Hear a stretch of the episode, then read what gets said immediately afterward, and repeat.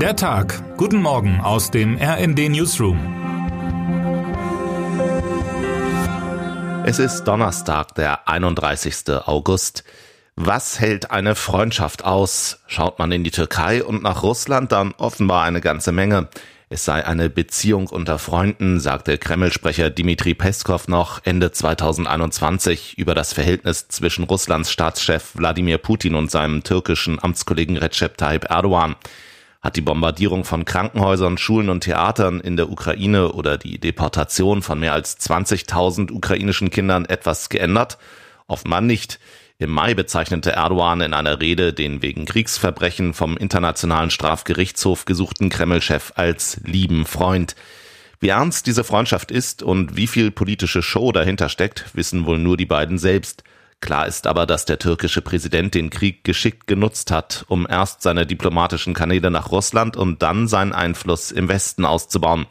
Als Vermittler von Russland und der Ukraine akzeptiert, finden in der Türkei immer wieder Gespräche zwischen beiden Kriegsparteien statt, etwa zur Verschiffung von ukrainischem Getreide.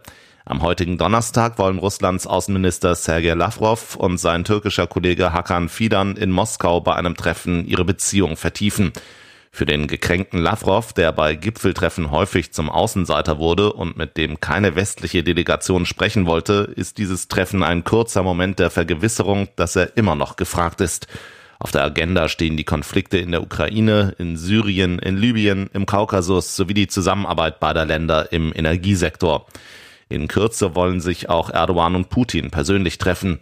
Mehrere Medien hatten berichtet, dass für den 4. September im Schwarzmeerort Sochi ein Treffen geplant sein soll.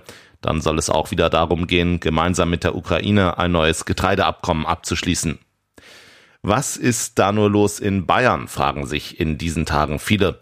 Vizeregierungschef Hubert Aiwanger kommt aus den Schlagzeilen nicht heraus. Nachdem ihm zunächst vorgeworfen wurde, ein antisemitisches Flugblatt geschrieben zu haben, behauptete kurz darauf sein Bruder der Verfasser zu sein. Es seien ein oder wenige Exemplare in seiner Schultasche gefunden worden, räumte der Bayern-Vize ein. Nun gibt es neue Vorwürfe. Aiwanger soll in den 1980er Jahren beim Betreten des schon besetzten Klassenzimmers ab und zu einen Hitlergruß gezeigt haben, wie ein Mitschüler dem ARD-Magazin Report München sagte.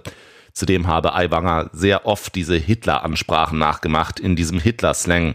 Auch judenfeindliche Witze seien definitiv gefallen. Aiwanger sagte zu den neuesten Vorwürfen, er könne sich nicht daran erinnern. Seine Partei, die Freien Wähler, verkündet derweil, eine Zukunft der bayerischen Koalition gebe es nur mit Aiwanger und überhaupt sei ja nichts bewiesen, nichts justiziabel und es gilt die Unschuldsvermutung. Heute besucht Aiwanger drei bayerische Unternehmen und hält eine Rede in einem Chiemgauer Festzelt. Ob man ihm dort die Erinnerungslücken abnimmt? Haben Sie die auffällige Frisur bemerkt, mit der die Generation Z nun immer häufiger herumläuft? Topfrisur mit Dauerwelle, fertig ist der sogenannte Edgar-Schnitt. Der Hype stammt angeblich aus der Schweiz von einem kleinen Friseursalon. Stundenlang reisen nun junge Männer selbst aus Deutschland dorthin, um sich einen Edgar verpassen zu lassen, berichtet RD-Redakteur Matthias Schwarzer. Ob sich der Trend wirklich durchsetzt? Jedenfalls löst der Haarschnitt nicht nur Begeisterung aus. Für die Frisur müsstest du mir Geld bezahlen, kommentiert ein User das Video des Friseurs. Sollten Sie jetzt trotzdem zum Schweizer Friseur fahren wollen, müssen Sie sich etwas gedulden. Auf einen Termin muss man teilweise mehr als zwei Monate warten. Termine des Tages.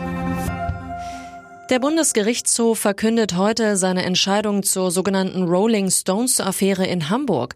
Der fünfte Strafsenat des BGH in Leipzig muss entscheiden, ob ein Urteil des Landgerichts Hamburg zu Korruptionsvorwürfen im Zusammenhang mit einem Konzert der Rolling Stones Bestand hat oder der Fall noch einmal neu verhandelt werden muss. Die Außenminister der EU-Staaten kommen zu einem informellen Treffen im spanischen Toledo zusammen.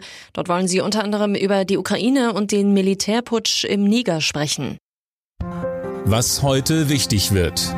Heute Abend um 18 Uhr findet die Auslosung für die Gruppenphase der Champions League statt. Außerdem wird Europas Fußballer des Jahres ausgezeichnet. Und damit wünschen wir Ihnen einen guten Start in den Tag. Text Sven Christian Schulz, am Mikrofon Tim Britztrup und Alena Tribold. Mit rnd.de, der Webseite des Redaktionsnetzwerks Deutschland, halten wir Sie durchgehend auf dem neuesten Stand. Alle Artikel aus diesem Newsletter finden Sie immer auf rnd.de slash der Tag.